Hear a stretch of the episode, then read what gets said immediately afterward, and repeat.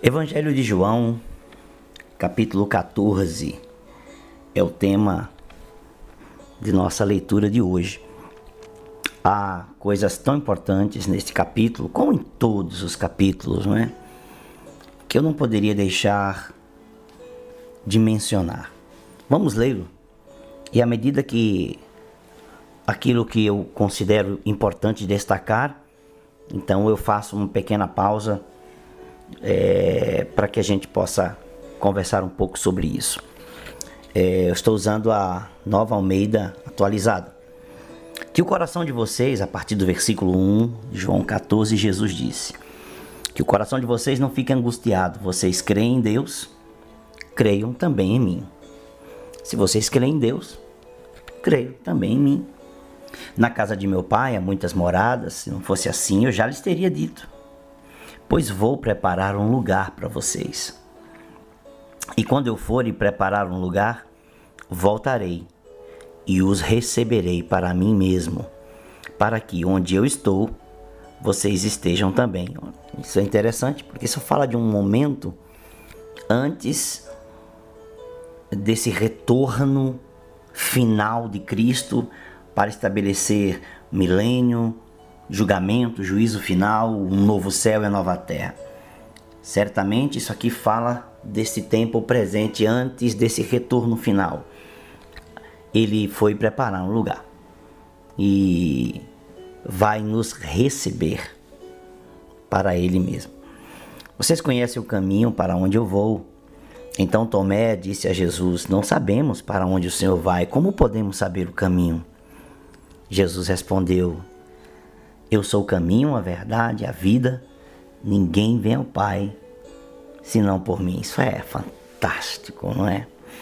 Se vocês me conhecem, conhecerão também o meu Pai. E desde agora vocês o conhecem e têm visto. Felipe disse a Jesus: Senhor, mostre-nos o Pai. E isso nos basta, quer dizer, ver Deus é o mais importante, querendo então nos mostre, já é suficiente. Jesus respondeu: Há tanto tempo estou com vocês, Felipe, e você ainda não me conhece? Quem vê a mim, vê o Pai. Como é que você diz: Mostre-nos o Pai? Você não crê que eu estou no Pai e o Pai está em mim? As palavras que eu digo a vocês não as digo de mim mesmo, mas o Pai que, me, que permanece em mim faz as suas obras. Creiam que eu estou no Pai e que o Pai está em mim creiam ao menos por causa das mesmas obras. Em verdade, em verdade lhes digo que aquele que crê em mim fará também as obras que eu faço e outras maiores fará, porque eu vou para junto do Pai. Esse é fantástico também, não é? Obras maiores. E tudo que vocês pedirem, isso é outra coisa espetacular que Jesus nos diz. E tudo que vocês pedirem em meu nome, isso farei, a fim de que o Pai seja glorificado no Filho. Se me pedirem alguma coisa em meu nome, eu farei. Vejam, esse é o nome de Jesus, gente. Quando a gente é questionado, mas por que pessoa tal falou isso, se não. E, mas usou o nome de Jesus, entende? O nome de Jesus é que é poderoso. Se vocês me amam, guardarão os meus mandamentos. Esses dias eu tenho mencionado sobre isso para algumas pessoas. Né? O amor é uma conexão diferente, é um, o amor é uma aliança. Né? Quem ama, amar Jesus é diferente. Se vocês me amam, vocês guardarão os meus mandamentos, vocês compreenderão eles, colocarão eles em suas mentes e praticarão eles. Isso é guardar. Guardar não é esconder. Né? Guardar é entender e praticar. Versículo 16: E eu pedirei ao Pai, e ele lhes dará outro consolador. A partir desse ponto, na ceia, que Judas não está mais presente aqui, Jesus fala algo que até aqui não tinha sido falado. Ele promete um outro semelhante a ele. Outro consolador. Se ele é um consolador e ele promete outro consolador semelhante a fim, de, a fim de que esteja com vocês para sempre, porque Jesus fisicamente não poderá estar. Aí ele diz quem é esse outro consolador. é o Espírito da verdade que o mundo não pode receber. Gente, o mundo, as pessoas do mundo, nós, se estivéssemos no mundo, não poderíamos receber o Espírito Santo, porque não o vê nem o conhece. Vocês o conhecem, porque ele habita com vocês, quer dizer, ele está próximo, ao lado e estará em vocês, e, eles, e ele habitará dentro. E aí Jesus disse: Não os deixarei que fiquem órfãos, voltarei para junto de vocês. Pelo Espírito, acabou de falar. Então, o Espírito Santo quebra a orfandade, né? Até que todas as coisas se consumem. Mas um pouco de tempo o mundo não me verá mais, vocês, no entanto, me verão.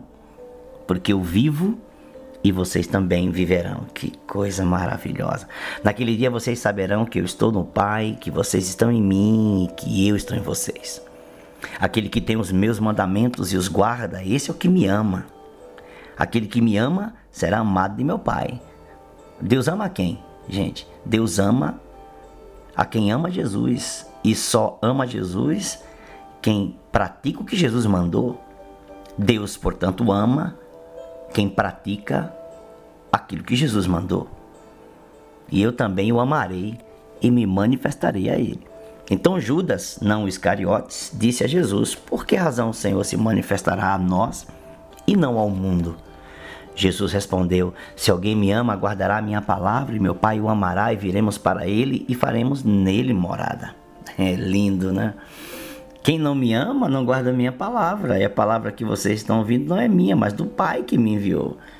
Quer dizer, quem me ama guarda a minha palavra, então o Pai, o Pai ama. E aí eu e o Pai veremos nele pelo Espírito, né? E faremos nele morada. Então o mundo não consegue fazer isso. Né?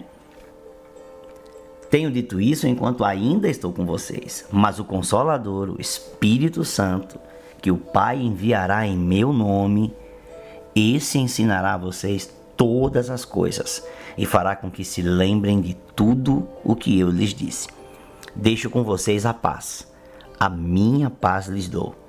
Não lhes dou paz, a paz como o mundo a dá. Que o coração de vocês não fique angustiado nem com medo. Vocês ouviram o que eu disse. Vou e volto para junto de vocês. Se vocês me amassem, ficariam alegres com a minha ida para o Pai, porque o Pai é maior do que eu. Aqui, né, é, nesse, naquele exato momento, na, na função, né, podemos até dizer assim, trinitária, né? Na função, sim, o Pai é maior, porque ele assume a função de Pai e ele é o Filho. Então, como o Filho, ele é obediente ao Pai. É óbvio que nessa função, nessa relação, é, embora unidos, é, embora Deus, de Deus, né, é, dentro de uma função, claro que há uma hierarquia. Jesus está abaixo, é óbvio, né? E isso falei agora, antes que aconteça, para que, quando acontecer, vocês creiam. Já não falarei muito com vocês, porque aí vem o príncipe do mundo e ele não tem poder sobre mim, graças a Deus, né? No entanto, faço isso para que o mundo saiba que eu amo o Pai e que faço como o Pai me ordenou. Levantem-se, vamos sair daqui. Que coisa linda, né? Não poderia deixar de mencionar esse este capítulo. Talvez os próximos capítulos serão assim também, porque são tão importantes, são tão profundos e nós não devemos perder nada dessa leitura. Jesus nos amou e nos ama tanto que nos concedeu tantas bênçãos, tanta graça, tanto amor, tanta vida. Deus abençoe você.